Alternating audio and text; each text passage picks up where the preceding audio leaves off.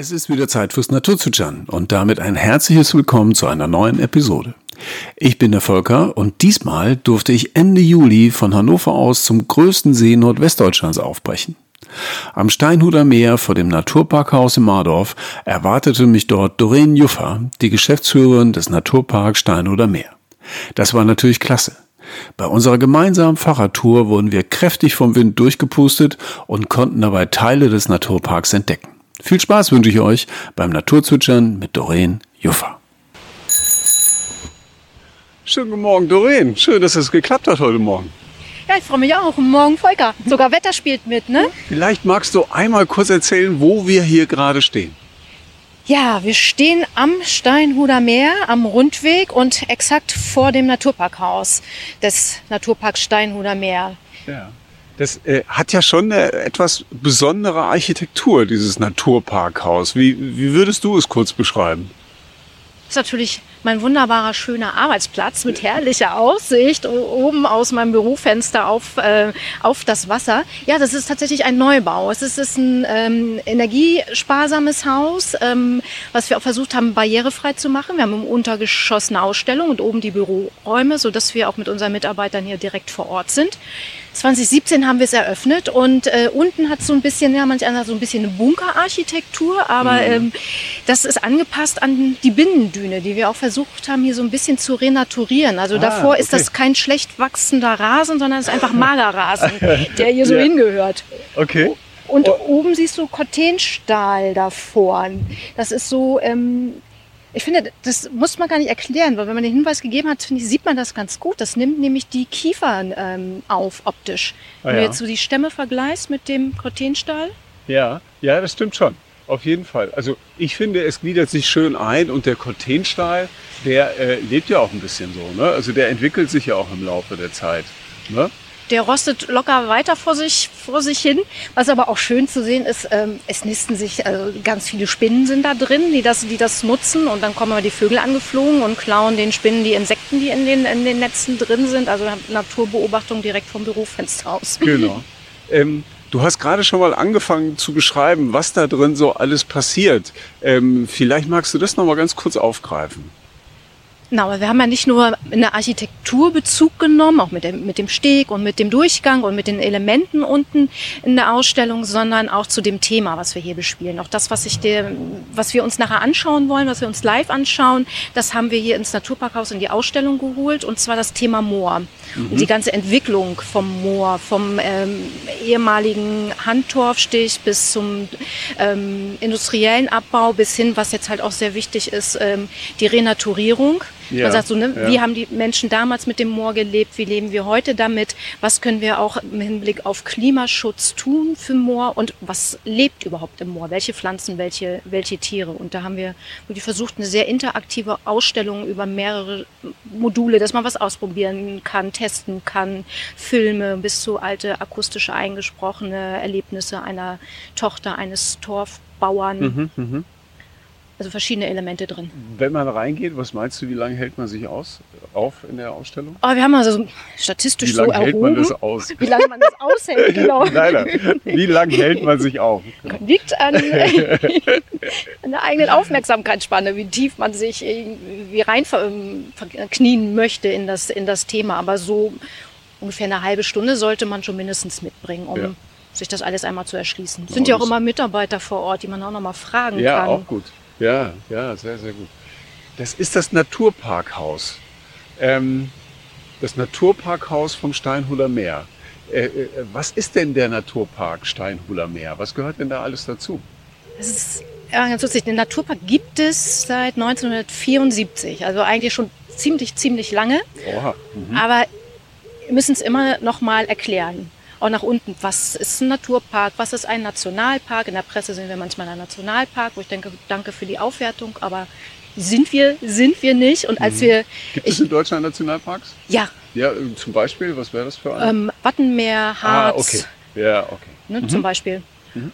Und als wir hier gebaut haben, stand ja auch eine Infotafel dran, hier entsteht ein Naturparkhaus. Und das ist manchmal ganz witzig, sind die Leute vorbeigegangen und so, aha, ein Parkhaus. Aber was soll, was soll Natur? Und dann gesagt, nee, es ist ein Naturpark-Haus. okay.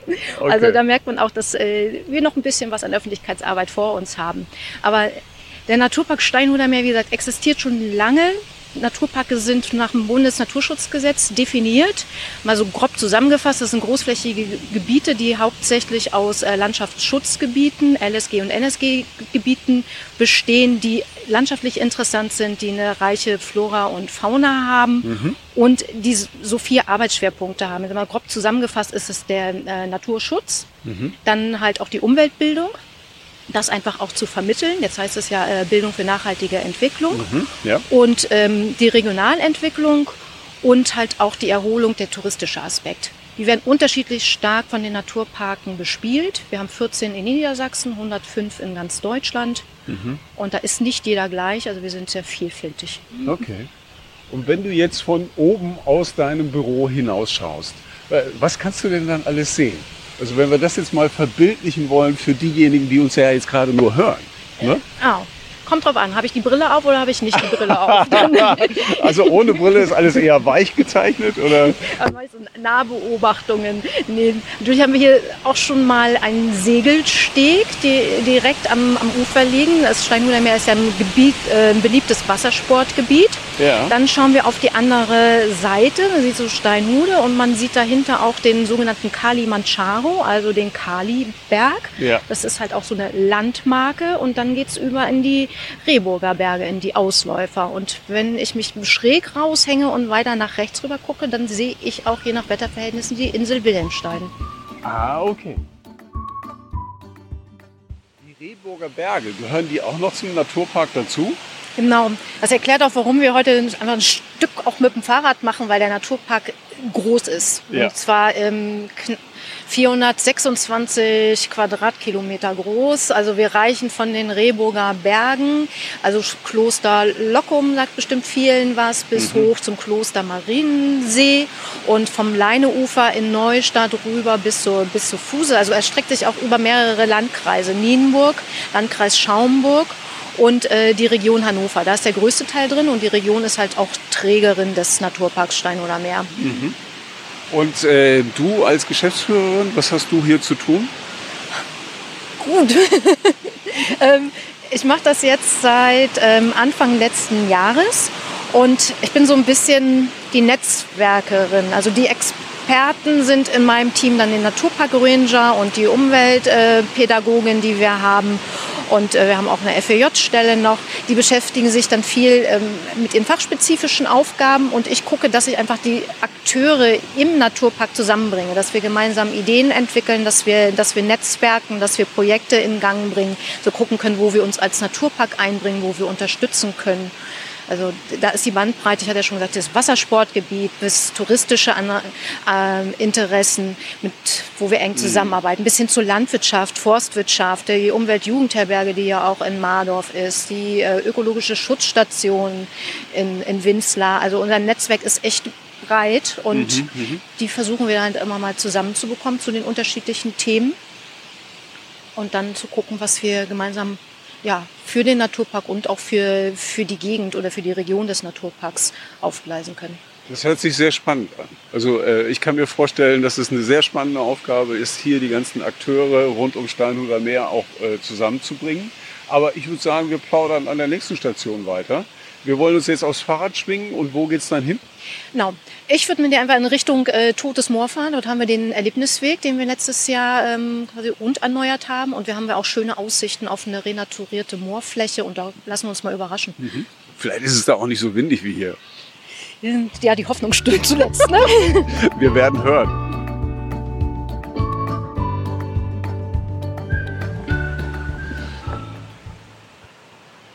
So, jetzt haben wir die Drahtesel unten am Radweg geparkt und äh, haben uns ein bisschen äh, hier hochbewegt auf die Düne. Was ist denn hier so besonders?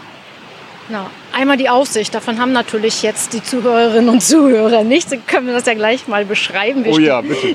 Wir stehen hier erhöht auf einer renaturierten Düne. Da gehe ich gleich nochmal ein. Und mit einem Blick aufs Steinhuder Meer. Und wie man ja gehört hat, haben wir heute beste Windverhältnisse. Und ähm, ist halt auch ein äh, beliebtes Gebiet für Surfer und auch Kiter. Und wir sind jetzt hier auch oberhalb des äh, Surf- und Kitestrandes. Und ja, wir sehen ein buntes, buntes Bild. Ne? Sind alle Segel irgendwie im, im Wasser und ja, Menschen am Strand und äh, nutzen einfach die gute Gelegenheit. Das ist halt ein schönes nahes Gewässer. Ich glaube, das nächste ist dann auch wieder erst die Nordsee zum Wassersport ja. treiben. Ja. Auch ein gutes Übungsgewässer. Sagen, man darf es aber auch nicht unterschätzen. Das ist nicht, nicht die, ungefährlich. Die Windverhältnisse darf man nicht genau. unterschätzen. Genau. Ja. Auch, auch mal Strömung und wie schnell auch das äh, Wetter hier um äh, switchen kann, gerade wenn man doch mal vielleicht etwas ungeübter ist oder mit dem Kanu draußen ist und denkt so, oh, ich schaffe das noch oder. Stand-up-Paddeln yeah. Wird jetzt auch gerne, gerne betrieben, dass man sich ja, die Kräfte gut einteilt. Es ist eine große Wasserfläche und dementsprechend kann sich da das Wetter auch mal schnell ändern, der Wind schnell ändern. Ja, absolut. Was würdest du denn schätzen? Wie viele Surfer, Kitesurfer, Windsurfer sind denn gerade so auf dem Wasser? Oh, ich habe es jetzt noch nicht alle durch, Nein, nur so, durchgezählt, nur so aber also ich schätze mal, wir sehen es jetzt nicht ganz ein, aber so an die 40, 50 haben wir hier schon direkt vor der, ja. vor der Fläche. Und wir haben gerade mal halb elf grob. Ne? Also da wird heute noch ein bisschen was passieren, denke ich. Und äh, wir sind ja auch gerade in den niedersächsischen Sommerferien. Also äh, hier ist echt viel los, ne? Das kann man so sagen. Ja, es ist ein schönes Naherholungsgebiet, aber jetzt auch halt ein Urlaubsgebiet. Durch Corona noch einmal äh, mehr, wenn viele sich doch entschieden haben, nicht zu weit wegzufahren. Ja. Und wir haben in Corona-Zeiten auch gemerkt, was ja auch schön ist, dass die Menschen wieder die Natur vor der Haustür entdecken. Das ist prima. Manchmal haben wir ein bisschen zu tun gehabt, dass halt äh, doch relativ viele Besucher auf den Flächen waren oder halt auch durchaus auch mal der eine oder andere unterwegs ist, der sich dann mit den Regularien nicht so auskennt und denkt so, ähm, ich darf jetzt hier überall grillen oder Feuer machen oder vielleicht den Müll nicht wieder mitnehmen. Das ist was, was mich dann ja, auch persönlich ein bisschen ärgert, wo ich denke, ja. wenn man es bis hierher getragen hat, dann kann man es auch bitte wieder zurücknehmen. Ja genauso ist es mit dem, mit dem Regelwerk auf dem, auf dem Steinhuder Meer. Es ist halt auch wie im Straßenverkehr. Ne? Ich muss mich vorher erkundigen, was darf ich hier. Und wir haben ja auch gerade auf dem Steinhuder Meer, das ist äh, EU-weites Vogelschutzgebiet. Wir haben, das ganze Wasser ist ein Landschaftsschutzgebiet und die, viele Randbereiche sind auch Naturschutzgebiet. Das ist durch Bojen gekennzeichnet. Deswegen haben wir hier unten im Surfbereich jetzt auch drei große Infotafeln drin, sodass sich jeder Gast auch einmal informieren kann, äh, was darf ich hier, was darf ich nicht. Und auch der Kite-Bereich ist abgesteckt durch Bojen, weil das einfach ein begrenzter Bereich ist. Die sind sehr, sehr schnell. Du siehst es ja auch. Das ist unwahrscheinlich, was die an Fahrt aufnehmen. Ja, ja. Und es sind ja hier auch noch Segelboote auf dem Wasser unterwegs, die Personenschifffahrt mit dem Linienverkehr. Also es sind unwahrscheinlich viele Leute da und das geht nur mit gegenseitiger Rücksichtnahme. Mhm. Ähm, hast du da auch schon mal irgendwo drauf gestanden? Auf dem Surfbrett oder Kitesurfing oder sowas? Nee, das ganz schnelle nicht. Stand-up-Paddelboot. Ah ja. also, äh, das das habe ich tatsächlich ausprobiert, auch bei einer Anbieterin hier, hier vor Ort. Und ähm, das hat Spaß gemacht. Wenn man dann erstmal steht und äh, die Beine nicht mehr zittern, ist das Wenn man da mal drauf schön. ist. Ja, genau. Ich habe letztens jemanden gesehen, der hat äh, äh, der ist Seilchen gesprungen auf so einem Brett. Unvorstellbar, dass sowas geht. Äh, das war ja auch noch nicht so Yogakurse und so erste ne, kleine Sportübungen da drauf. Aber ja, ich glaube, das entwickelt sich ja ständig, ständig weiter, auch mit, ja. ne, mit E-Antrieben, was dann immer so ein bisschen, bisschen grenzwertig ist, wie schnell wird das dann und wie viel Fläche steht dann noch den Einzelnen zur Verfügung. Das müssen wir ein bisschen im Blick behalten. Da sind ja auch unsere Ranger mit, ähm, mit gefragt. Wir haben ja auch ein Boot. Mhm. Die sind nicht nur zu das hat Land. Einen schönen Namen. Wie heißt das Boot nochmal? Ähm, Wasserläufer. Ja. Genau. Und die machen dann halt auch immer mal so ein paar Fahrten, auch um zu gucken, ne, ob alles in Ordnung ist, ob irgendwas ins Naturschutzgebiet getrieben ist. Äh, da fischen sie ja auch die spannendsten Sachen raus. Mhm. Manchmal LKW-Ladung voll Autoreifen haben sie vorletzten Herbst rausgeholt. Und man aber denkt so, äh, ja, äh, wie ja, kommen die da hin? Tut, tut, nicht Not. Genau. Mhm. Und die gucken aber halt auch, dass, ähm, dass die Leute sich an, an die Regeln halten und nicht dort in Wassersport betreiben, was einfach Gebiet ist für die, ähm, ja, für die Vegetation und halt auch für, für die Tiere vor Ort, weil viele doch mhm. sehr, sehr störempfindlich sind. Ja. Aber da stößt man doch eher auf Verständnis. Natürlich gibt es immer wieder Ausnahmen, dass die Leute es Okay, äh, ich sehe, ich sehe gerade etwas, was ihr nicht gesehen habt, und zwar Doreen hat mal kurz äh, die Augen verdreht. Äh, da muss ich doch mal nachhören. Nein, ich will das, will das gar nicht vertiefen. Also der Großteil der, der Gäste, die, die wir hier haben, die wissen das zu schätzen. Mhm. Und es geht ja auch nur, es ist nur ein attraktives Gebiet, wenn die Natur auch attraktiv ist. Ansonsten hat man ja keinen, keinen großen Anlass, hier, hier irgendwie herzufahren. Man lebt irgendwie miteinander. Das sagte ich ja immer schon, der Naturpark ist der Kompromissfinder oder der Netzwerker. Und wir versuchen, die Interessen äh, zu vereinen. Aber es gibt halt auch immer die Ausnahmen von, von der Regel. Und da sind auch einige manchmal ganz hartnäckig und meinen so, nö, sie hätten jetzt hier das alleinige Recht gepachtet und die Regeln gelten für sie nicht. Das ist dann ein bisschen unschön in der Auseinandersetzung. Ansonsten sind unsere Ranger in der Fläche sagen wir, als erstes Aufklärung. Viele wissen einfach nicht, dass ja, sie jetzt okay. gerade ja. einen Verstoß begangen haben und sind dann auch dankbar, dass sie das nochmal erklärt bekommen. Und das ist auch das direkte Gespräch, was wir suchen. Und das ist meistens, meistens zielführend. Bis auf die Ausnahmen, die dann ziemlich renitent sind. Ja, aber die gibt es ja immer. Ne? Aber du hast eben, äh, als wir dort unten mit dem Fahrrad gefahren sind, hast du gesagt, stopp, hier müssen wir mal kurz anhalten. Da gibt es was zu erzählen. Was gibt es denn über diesen Ort hier zu erzählen? Es ist ja nicht, nicht nur die schöne Aussicht, sondern wir stehen hier so ziemlich im, im Sand. Und das ist noch alles recht äh, frisch. Wir sind schon an einem Bereich von renaturierter Düne äh, vorbeigefahren, also quasi der Weiße Berg. Das heißt, das sind ganz alte, alte Dünen, meistens noch eiszeitliche Entstehung gewesen. Mhm, mhm, und ähm, durch die Nutzung sind die teilweise abgetragen oder aufgeforstet worden. Und äh, da hat sich halt auch eine Humusschicht gebildet und dann war es halt nicht mehr eine Sanddüne. Und um zu sagen, diesen Lebensraum wieder zu erhalten und quasi zu renaturieren und zu sagen, das, was hier auch an Sandglöckchen und ähm, Säckengras wächst, das soll hier einfach wieder heimisch werden und halt auch viele Insekten. Nicht nur irgendwie die Zauneidechse, sondern auch viele Grabwespen unter anderem, die äh, sich dann hier auch erstaunlicherweise ganz schnell wieder ähm, ansiedeln, wenn man ihnen so ein bisschen freie Fläche auch lässt. Mhm.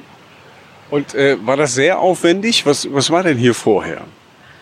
Oh, hier war so ein wildes äh, Wald-Busch-Gebiet. Okay. Also jetzt die großen Eichen und Solitärbäume stehen ja auch noch. Das ist auch wichtig, damit die Wurzeln auch die Düne zusammenhalten. Also bei einigen sieht man manchmal auch, dass sie so eine Art Stelzenwurzeln haben. Ah, okay. So ein bisschen kann man mhm. es erahnen. Da hat man gesehen, wie hoch die Düne mal war. Da ist dann zwischendurch der Sand schon mal ähm, abgetragen worden. Und dann sind da so ganz schöne Durchblicke aus dem, durch die Wurzel hinaus. Und wie gesagt, jetzt ist sie, ist sie wieder frei, freigelegt worden. Und mhm. ähm, das, die, der erste Einsatz, glaube ich, wirkte vielleicht, wenn man vorbeigegangen ist, ein bisschen brutal, dass hier wirklich die Bagger da waren und haben auch teilweise auch Bäume entnommen, nicht, nicht nur Sträucher. Aber wie gesagt, das ist ähm, jetzt ein anderes Biotop für andere Lebewesen, die es sonst wirklich schwer haben oder uns einfach auch verloren gehen, wenn sie keinen Lebensraum mhm. haben. Die können nicht einfach umsiedeln. Wie könnt ihr denn über solche Maßnahmen äh, vielleicht schon im Vorhinein informieren? Also dass die Leute einfach schon mal wissen, was passiert denn da jetzt? Also die Maßnahmen begleiten wir als Naturpark auch nur. Hauptsächlich macht das die ähm, Naturschutzbehörde, der, unsere Naturschutzbehörde der Region. Die ist ähm, hauptsächlich für den Naturschutz zuständig und genau die Kommunikation, ähm, da sind wir dann auch gefragt. Also es geht über manchmal schon vor Ort äh, Treffen mit Anrainern, dass man da irgendwie aufklärt, okay, ihr wisst jetzt, bald geht eine Maßnahme bei euch los, bis hin zu Informationsschildern. Wir sind auch bei ein, zwei vorbeigefahren, die mhm. das nochmal mhm. die das noch mal erklären, Pressemitteilungen, manchmal auch, ähm, wenn es sich anbietet, auch eine kleine Pressekonferenz oder ein Radiointerview um das einfach auch zu begleiten. Und ansonsten sind die Ranger ja auch äh, hier und da vor Ort und ähm, können genauso gut angesprochen werden oder in unseren Infostellen, genau. die wir in Mardorf und auch in Steinhude haben. Genau. Hendrik und Milan haben das hier gut im Auge und klären auch gerne auf. Ja. So, ähm, aber wir ziehen wieder weiter. Wir haben ja noch äh, ein paar Sachen vor uns.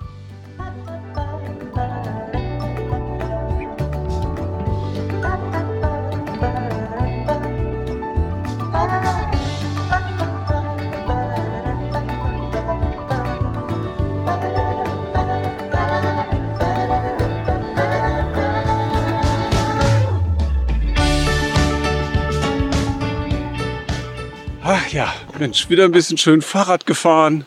Den Wind hatten wir gerade im Rücken, glaube ich, oder? Ich hab's nicht. Wir waren auch so im Gespräch vertieft. Ich hab's völlig ausgeblendet. Nein, also ich glaube, wir hatten gerade den Wind im Rücken. Das bedeutet aber, dass wir auf dem Rückweg dann gegen den Wind ankämpfen müssen. Aber wir, also der, der dreht sich immer so zu deinen Gunsten. Habe ich heute Morgen so bestellt, habe gesagt, bitte kein Regen, auch wenn es schön wäre fürs Moor und äh, Wind nur, wenn dann von hinten. Okay. Also da kann man auch bei dir anrufen und das bestellen? Versuchen können wir es.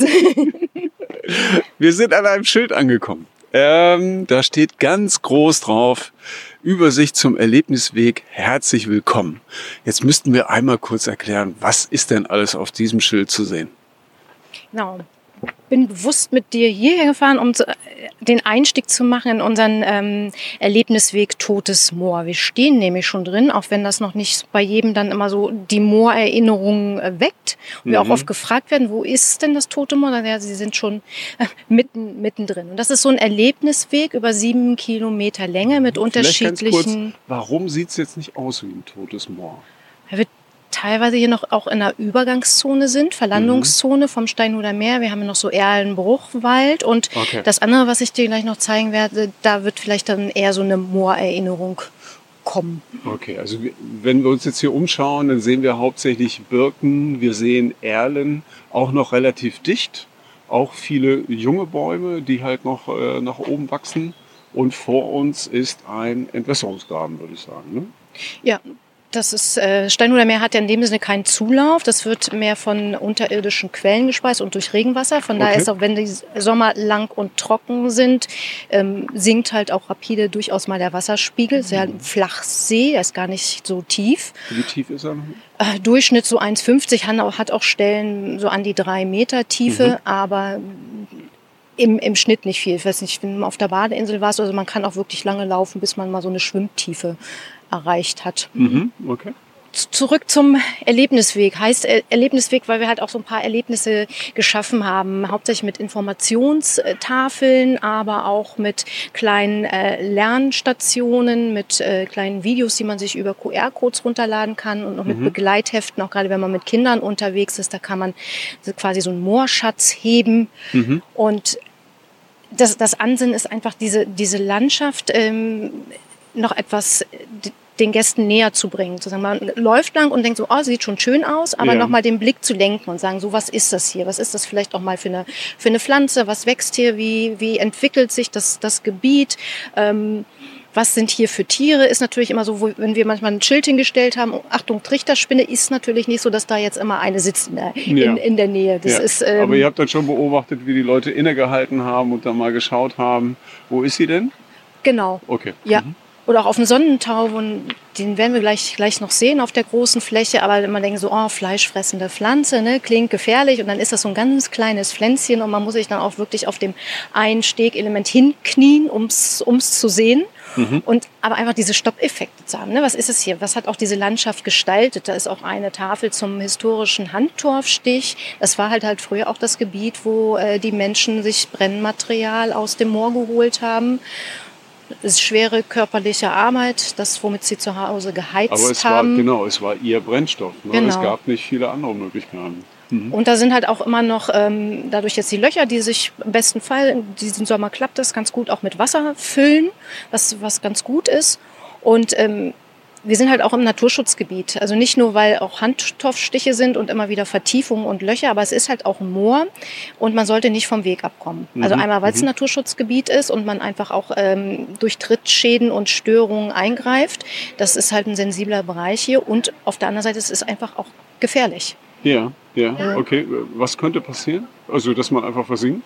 Ähm, ja, es gibt eine Stelle, da ist äh, unter einer Naturpark-Ranger, immer wenn er mit Schul Schulgruppen da ist, dann demonstriert er das mal. Das ist wirklich so ein, so ein Loch. Erstens stinkt das auch ordentlich mhm. und äh, je nach Tiefe manchmal verschätzt er sich auch, dann ist er da auch mal bis zum Bauchnabel weg. Und dann, also es eine ist, schöne Show. Ja, ja, genau. Dann sind einmal alle beeindruckt und denken sie, okay, ist doch, doch gefährlich. Ich meine, das, das Schlimmste ist, also man wird jetzt nicht bis äh, über den Kopf versinken, aber äh, man kühlt einfach aus, wenn man nicht selber wieder rauskommt. Ja, okay. Jetzt sehe ich hier vorne ein, ein ganz besonderes Schild. Ähm, da ist auch nochmal der Erlebnisweg drauf, aber es ist alles nochmal in Blindenschrift notiert, ne? dass man das auch alles nochmal ertasten kann. Genau, das ist ein Anliegen auch von uns. Also unter dem ähm, Aspekt Naturpark für alle wollen wir die Barrierefreiheit erhöhen. Wir haben in unseren Ausstellungen schon angefangen, das ist halt ne, von Toilettenanlagen bis auch Begehbarkeit des Hauses, das äh, möglichst barrierefrei ist. Hier haben wir ein Element auch zum Tasten. Ich finde das auch noch immer ganz, ganz gut, dass man selber auch mal ausprobieren kann, wie es Menschen geht, die nicht sehen können, ne? wie man es mhm. wie man's wahrnimmt und mhm. wie, wie die Schrift funktioniert. Ich habe auch gelernt, nicht jeder Blinde kann unbedingt Breilschrift. Okay. Und irgendwo sind dann bei uns auch manchmal ähm, die Grenzen gesetzt, dass man nicht alles so hundertprozentig barrierefrei hinbekommt. Aber wir, wir sind dran, es ist uns ein wichtiges Thema. Und hier arbeitet er auch mit Symbolen. Ne? Es ist jetzt nicht nur die Breitschrift, sondern ähm, es sind auch viele Symbole mit drauf. Genau, man kann quasi einmal abtasten den ganzen, den ganzen Weg. Was wir halt auch im letzten Jahr uns zugelegt haben, ist so eine Hörunterstützungsanlage. Mhm. Einmal für die Beratungssituation im Naturpark drin, am Infotresen und wir haben eine transportable, wo halt Menschen, die ähm, entweder ein Implantat tragen oder auch mhm. sonst höreingeschränkt sind, äh, durch einen ähm, Empfänger das äh, Signal verstärkt bekommen. Mhm. Sodass wir auch Führung anbieten für Menschen mit ähm, Höreinschränkungen. Und der gute Nebeneffekt war in der Corona-Zeit, das funktioniert auch ganz gut über Kopfhörer, dass wir einfach auch äh, mit Abstand die Leute durch die Natur führen konnten und sagen, das ist einfach machbar. Mhm, und die mhm. hatten Kopfhörer auf und vorne unsere Umweltpädagogin konnte die Moorführung machen und die war gut zu verstehen. Mhm, sehr gut. Wo gehen wir denn weiter hin, Doreen? Was meinst du? Gehen wir links? Gehen wir rechts? fragst du mich mit meiner Entscheidungsneurose, ne? das, das glaube ich nicht. Nein, nein. Ich, ich, ich sehe deinen Blick, du schaust gerade, was ist drüben am Turm los? Genau, wie, ne? wie, wie hoch ist da schon die Besucherdichte? Ich ja. glaube, es leert sich. Wir gehen mal erst zum Aussichtsturm. Ich glaube, glaub, es wird sich auch nicht mehr ändern. Ich glaube, es wird eher mehr jetzt im Laufe des Tages, oder? Stimmt. Was ja auch schön ist. Ja, Stell dir vor, du würdest hier spazieren gehen und keiner wäre da. Obwohl im Winter hat man das mal ab und zu. Ne? Ist eine ganz andere Stimmung in der, in der Nebensaison. Ja, auch einfach abends zu stehen, wenn da der Sternenhimmel da ist, das hat man ja in der Stadt eher selten, dass man noch was davon sieht. Es ist ruhig, die Vegetation ist eine andere und auch die Tiere, gerade im Herbst dann auch mit den Zugvögeln, das ist schon beeindruckend. Genau. Wo wir drauflaufen, man hört es vielleicht auch so ein bisschen, ist ein Holzsteg. Warte, ich gehe mal runter mit dem Mikro.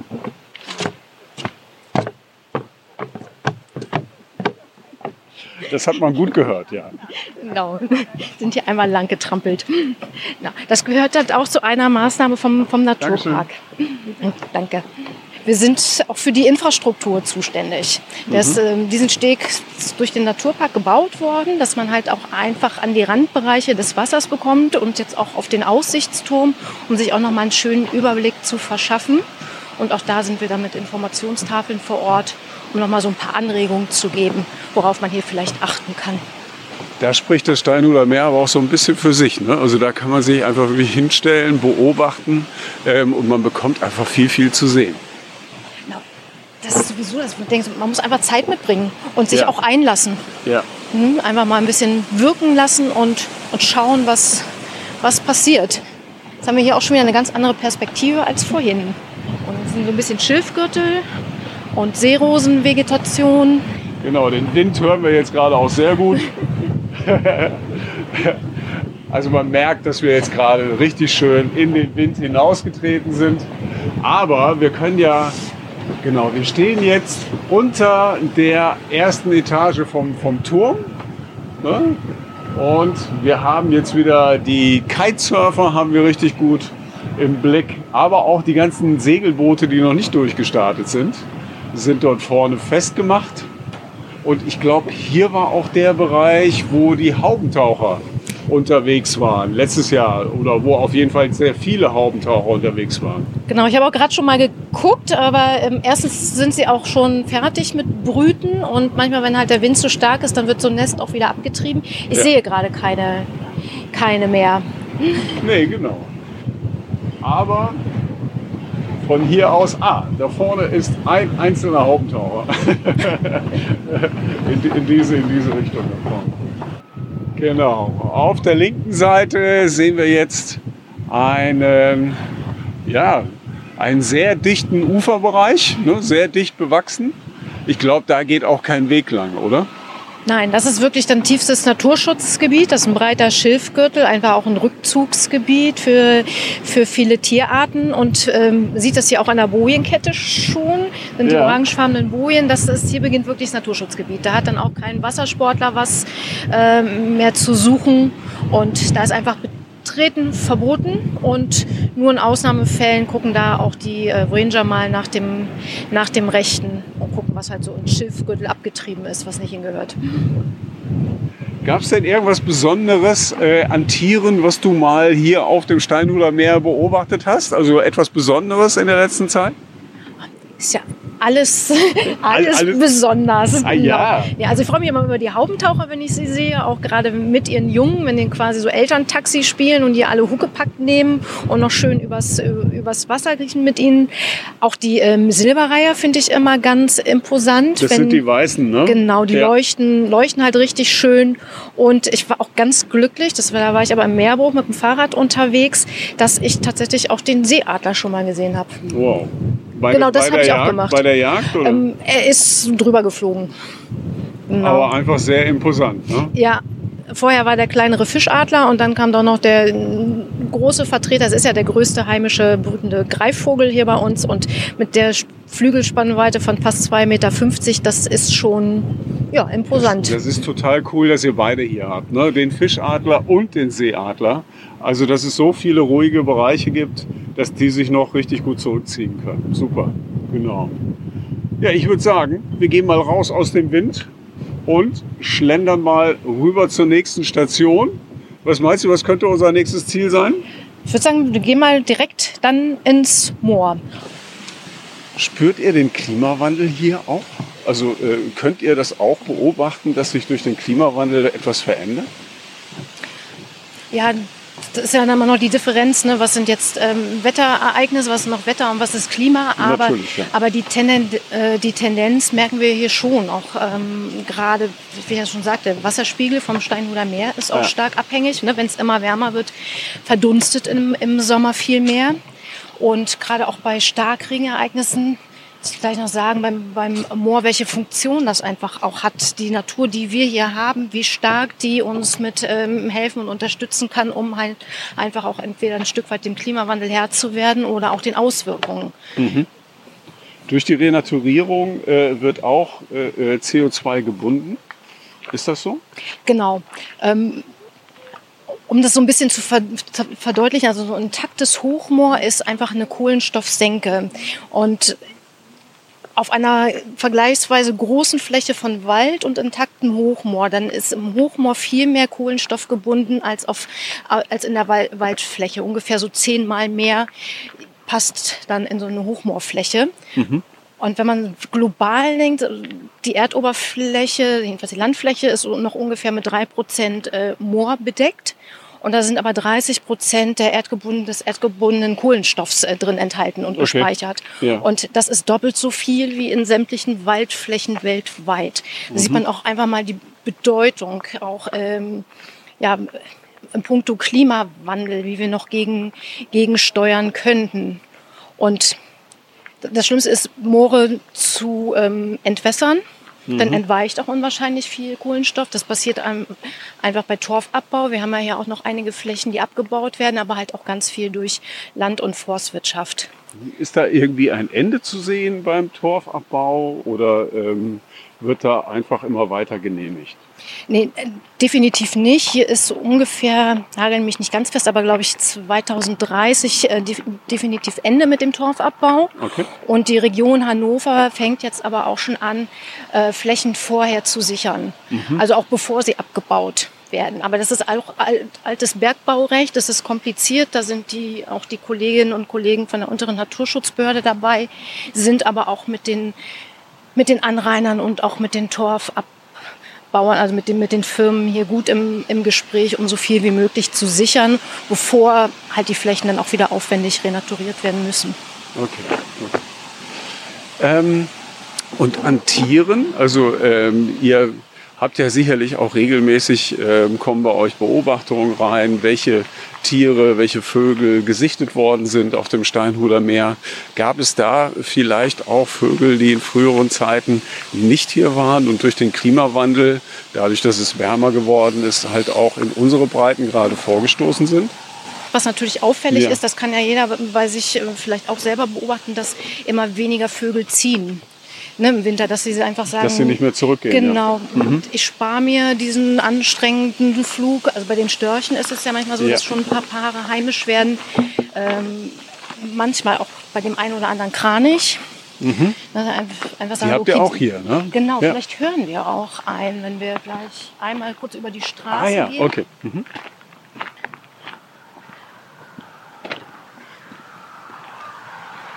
Also da vorne, da vorne könnte ein Brutgebiet sein.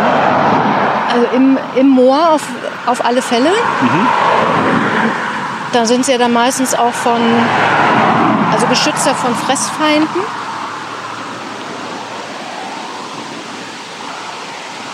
Und neulich hier war mit einer studentischen Exkursion, haben wir auch das Glück gehabt, wir haben ein paar in der Ferne gesehen und gehört. Ich finde diesen trompetenartigen Ruf immer sehr imposant.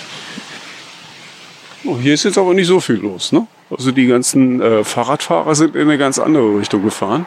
Genau, die sind vorhin quasi rechts oder links abgebogen auf dem Erlebnisweg lang, der ja auch gleichzeitig ja ein Teil des Steinhuder Meerrundweges ist, wo man schön einmal auf 30 Kilometern ums Steinhuder Meer fahren kann. Und jetzt sind wir gerade so einen Stichweg, den wir ähm, auch strengweise mit Moorführungen, also mit, mit unseren Gästen geführt gehen, mhm. um ihnen was zu zeigen. Wir laufen ja hier auch geradeaus zu auf das äh, wieder Hinweisschild, Totes, ähm, Totes Moor, Naturschutzgebiet. Mhm. Und weiter sollten wir nicht gehen. Unten ist noch wieder einer der QR-Codes. Hier erklärt dann ein, ein Ranger etwas zum, zum Schild Naturschutzgebiet, warum okay, es so äh, aussieht. Da, da, ist der Film hinterlegt. Ne? Genau. Ne? Genau. Dann oben drüber Totes Moor, eine Übersichtskarte und klare Aussage, dieser Weg darf nicht betreten werden. Hinter dem Schild. Genau. Und also, vielleicht magst du ganz kurz mal beschreiben, wodurch sich das jetzt hier unterscheidet von dem, was wir bisher gesehen haben. Also hier sieht man einfach, es ist doch kaum Bewaldung da. Ne? Wir haben noch so ein paar Restbestände von, von Birken. Das ist jetzt eine Fläche, die abgetorft war. Vor uns sieht man auch so ein paar alte Schienen von der ehemaligen Lurenbahn. Weißt du, weißt du, wann die hier circa aufgehört haben damit? Äh, also es ist echt schon ein paar Jahre her. Der Kollege von der unteren Naturschutzbehörde, der hier mit sehr viel Herzblut und auch ähm, studentischer und Fördermittelunterstützung das renaturiert, ist, glaube ich, schon ein paar Jahre dran. Ja. Und da sieht man halt auch, wie langsam das wieder, ähm, also wie lange es dauert, um wieder ein Moor zu werden. Ja. Und wie gesagt, alle Bäume, hauptsächlich Birken und Kiefern, die sich immer wieder aussehen, entziehen dem Moor halt auch wieder, wieder Wasser. Ja. Wenn das renaturiert ist und eine gewisse Feuchtigkeit hat, dann wird sich das von alleine regulieren. Dann wachsen hier dann auch keine, keine Birken mehr. Wenn Torf ist, einfach nährstoffarm. Gerade Hochmoorgebiet, das ist absolut nährstoffarm, wird auch nur noch gespeist durch äh, Regenwasser, mhm. Feuchtigkeit. Aber, wie gesagt, nicht nur, dass es eine CO2-Speicher ist, das Moor, sondern es ist auch ein Wasserspeicher. Mhm. Was hier auch im doppelten Sinne einmal für den Klimawandel ist. Also alles, was im Sommer aufgenommen äh, oder im Winter aufgenommen wird, kann im Sommer su sukzessive wieder abgegeben werden. Das ist auch ja. so ein Rückhaltebecken, auch fürs ja. Steinhuder Meer, damit äh, dort der Wasserspiegel auch so weit es geht konstant gehalten wird. Also sind schon Auswirkungen, je besser diese Moore hier renaturiert werden, es werden dann auch ent alte Entwässerungsgräben zuge zugekippt, sodass das Wasser wirklich auch hier drin bleibt, desto mehr steigt es auch im Umkreis. Mhm, mh, mh. Und ähm was sind die Ziele jetzt hierfür, äh, für, die, für dieses Gebiet? Was wollt ihr hier in den nächsten Jahren noch erreichen? Ähm, Kollege oder unsere Fachbereichsleiterin hat gesagt, sie möchte gerne 30.000 Kraniche hier, hier haben. Der Anfang ist ja, der Anfang ist gemacht. Einfach, genau. dass es wieder ein intaktes Moor ist, was äh, gut von alleine mit den, ähm, mit den Schwankungen klarkommt, dass sich wieder die Pflanzen und Tiere hier ansiedeln, die ursprünglich hingehören, dass es halt auch längere Trockenperioden übersteht. Das kann ein intaktes Moor super. Mhm. Wenn wir noch ein Stückchen vorgehen, können wir auch noch mal sehen, das ist jetzt auch ein bisschen wellig schon gestaltet, die ganze, die ganze Oberfläche. Ja. Ähm, ein mal damit die Erosion nicht mehr so groß ist und ähm, damit sich halt in diesen Senken auch das Wasser hält und Wasserspiegel auch relativ ruhig ist, damit sich einfach die äh, Torfmoose so langsam wieder ansiedeln können, weil die sind die Bauer des Moores. Ne? Nur durch ja, ja. Mooswachstum entsteht es halt wieder. Und wir gucken hier halt noch viel auf freie Fläche, auf nackten Torfboden und so ein bisschen Binsen und Seckengras an dieser Ecke. Hm. Ähm, du hattest ja ganz am Anfang, hattest du ja gesagt, dass man halt hier auch die unterschiedlichsten Interessengruppen, Akteure äh, zusammenbringen muss. Ist das denn so, dass diejenigen, die hier das Torf mal abgebaut haben, dass die sich jetzt auch an der Renaturierung in irgendeiner Form beteiligen? Direkte Projekte sind mir jetzt nicht bekannt. Da müsste ich, da müsste ich noch mal äh, mich wirklich schlau machen. Ich meine, die beteiligen sich ja insofern, dass sie uns ähm, teilweise. Ich sehe Kraniche. Siehst Grad, du? Geradeaus. Ja. Zwei, zwei Stück. Genau. Nicht zu viel versprochen. Da hinten sind Kraniche, wenn ihr sie sehen wollt. Da ganz hinten fliegen zwei. Da so geradeaus, genau. Genau. Aber wir hätten das Fernglas mitnehmen sollen. Genau. Dann würde ich sagen, wir steuern die nächste Station.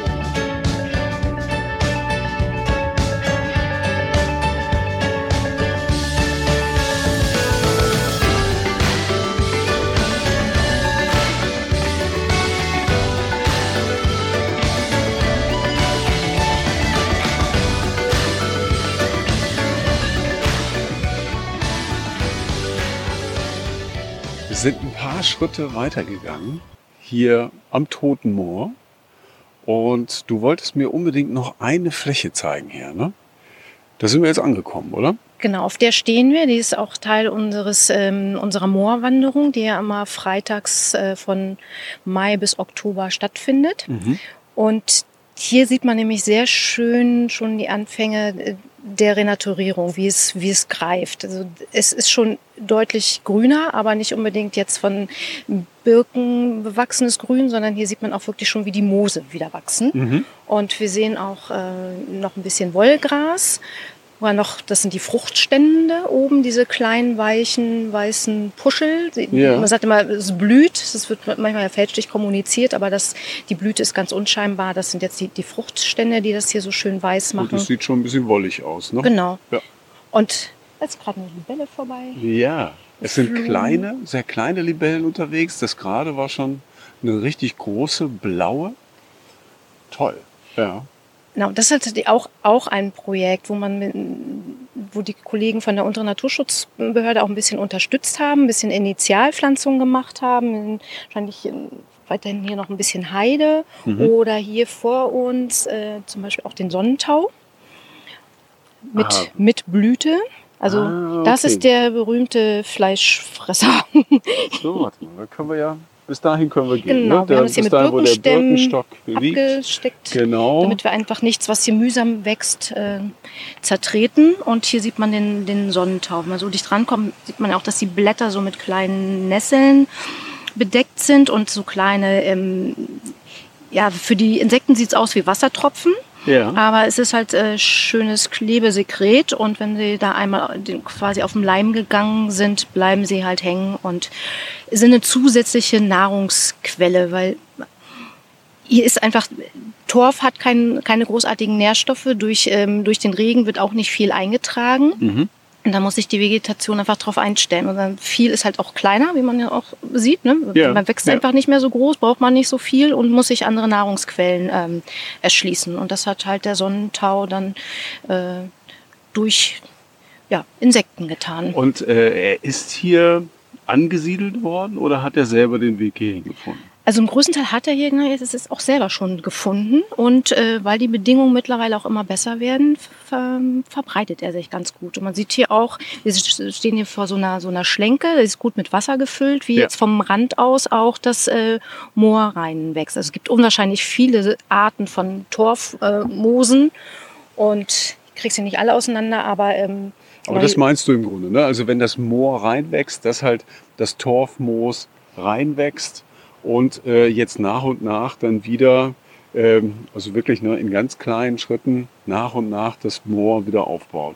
Genau, es ist halt einfach auch ein Geduldsspiel. Ähm, ne? Also es ist nichts, was man sagt, so hat, sieht man die großen Erfolge innerhalb von einem, von einem Jahr. Das braucht wirklich ganz viel, ganz viel ähm, Zeit. Und bis das wieder wächst, bis das auch wieder intakt ist und sagt, durch das äh, Mooswachstum wird dann auch wieder Torf aufge, aufgebaut und halt auch in einem langsamen Stadium. Und dann ist es halt auch wieder ein Kohlenstoffbinder und Speicher. Wenn, der, wenn das dann erreicht ist, dann können wir hier so richtig glücklich sein und haben halt äh, nicht nur ein neues Biotop geschafft für die ganzen Pflanzen und auch für die Insekten, sondern halt auch unwahrscheinlich viel für den Klimawandel beigetragen. Mhm. Deswegen ist mir auch noch ein Anliegen, so für alle Gartenbauer und, und so, dass einfach beim Kauf von Blumenerde darauf geachtet wird, dass sie torffrei ist. Weil, wie gesagt, die bringt nichts, das ist maximal Wasserspeicher im Garten, äh, gießen wir aber oder können das anders, anders bewerkstelligen. Nährstoffreich ist halt Torferde nicht. Okay. Bevor wir jetzt gleich, äh, bevor wir jetzt gleich zum Ende kommen, ähm, hätte ich noch, äh, warte mal, ich glaube drei Fragen hätte ich noch für dich. Und zwar erstens, wie wird man denn Geschäftsführerin äh, von einem Naturpark? Durch bisschen, bisschen Glück und am richtigen Zeitpunkt an der richtigen Stelle zu sein. Also das, das kann man nicht, kann man nicht lernen. Ich bin auch ehrlich okay. gesagt eine Quereinsteigerin. Also du hast nicht irgendwann gesagt, ich möchte gerne mal Geschäftsführerin eines Naturparks werden, sondern da sind einige Umstände zusammengekommen. Genau. Ich habe den, meine Berührungspunkte haben 2014 angefangen mit dem Naturpark. Da hatte er sein 40-jähriges Jubiläum. Da habe ich ihn schon betreut, bin in, viel in der Öffentlichkeitsarbeit für ihn aktiv gewesen, habe die Jubiläumsbroschüre mit herausgegeben, die äh, Feierveranstaltungen und äh, es war auch meine erste Stein- oder Meerkonferenz, die ich mit organisiert habe. Mhm. Das ist ein großes Austauschforum, was wir jährlich machen im Schloss Landestrost, weil halt auch viele Akteure zusammenkommen und wir uns zu bestimmten Themen, die uns gerade bewegen und umtreiben, austauschen und nach Lösungen suchen. Also da kommt ihr alle einmal im Jahr wirklich zusammen. Das ist ein super Vernetzungstreffen. Ne? Genau, so mhm. ist es gedacht. Letztes Jahr haben wir ein Hybridformat gemacht. Wegen Corona haben nicht alle reingepasst. Das ist aber so gut gelaufen, dass wir gesagt haben, das machen wir einfach weiter, weil die auch guten Fachvorträge, die da gehalten werden, dann auch einfach online sind und auch ähm, online die Digitalisierung, wenn die Leitung steht, hier auch viele Möglichkeiten des Austauschs und der Abstimmung bieten. Ja. Genau. Wie gesagt, da habe ich, da habe ich angefangen und ähm, ja, irgendwann war, den, war dann auch die Stelle frei und habe halt auch immer mehr übernommen, mich immer mehr reingekniet, habe gemerkt, ich brenne einfach auch für das, für das Thema, für das Projekt Naturpark und ähm, dann war die Stelle ausgeschrieben und habe gesagt, jetzt versuche ich es. Mhm. Und wie gesagt, seit Anfang letzten Jahres bin ich die Geschäftsführerin des Naturparks Steinhuder Meer und seit Mitte letzten Jahres bin ich auch die äh, Sprecherin der Arbeitsgruppe der niedersächsischen Naturparke. Wir treffen uns halt auch einmal bundes, bundesweit. Alle Naturparke sind dann auch noch über den Verband Deutscher Naturparke organisiert, aber halt hier bundesweit sind wir halt auch stark im Austausch, um zu gucken, wo sind noch Synergien und äh, was sind gemeinsame Themen, die wir bewegen jetzt halt mhm. auch stark äh, Bildung für nachhaltige Entwicklung, dass wir auch Materialien und vorbereiten können, ähm, wovon wir alle profitieren. Und mit eins unserer größten Themen ist halt auch ähm, die Landesförderung, die wir seit 2019 bekommen okay. zu verstetigen. Das ist ja erstmal ein Förderprogramm bis 2024. Da sind wir schon sehr, sehr glücklich, dass wir das bekommen. Mhm. Ist auch noch nicht in allen Bundesländern so. Und auch die Struktur der Naturparke ist sehr unterschiedlich. Also hier, wir als Naturpark Stein oder Meer, auch gerade durch die Region Hannover und die Landkreise sind ganz gut ausgestattet. Es gibt aber auch kleinere Naturparke, da ist ähm, ja eine halbe Stelle durch die Geschäftsführung bisher gesetzt gewesen. Da kann man sich vorstellen, wie viel Arbeit ja. möglich ist. Ja, nicht so viel, da bleibt doch einiges liegen. Ja, leider.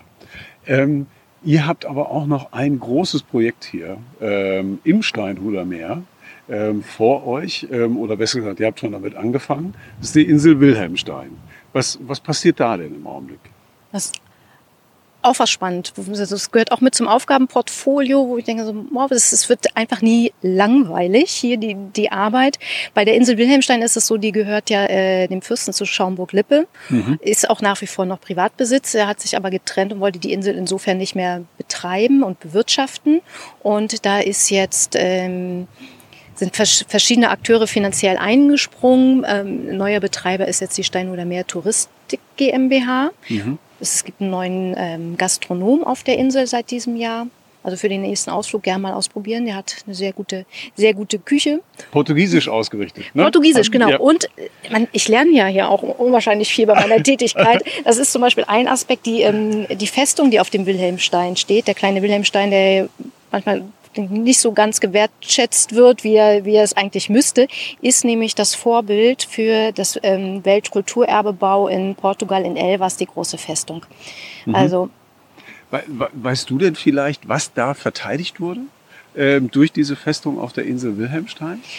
Äh, ganz, ganz grob. Ähm, der, der Graf wurde von Portugal geholt als ähm, zur Unterstützung, glaube Krieg gegen die äh, Spanier. Okay. Und der war aber mehr auch so ein, so ein Verteidigungskrieger. Auch hier die Festung ist ja mehr zur Verteidigung gebaut worden und kein, kein Angriffskrieg. Er hatte mhm. eh eine wechselhafte Geschichte von Gefängnis bis auch erst das Ausflugsziel und die eigentlich die Steine oder ähm, der Tourismus und auch die Personenschifffahrt hat sich durch diese Insel, äh, durch den Matrosenverkehr etabliert so. und oh, okay. entwickelt.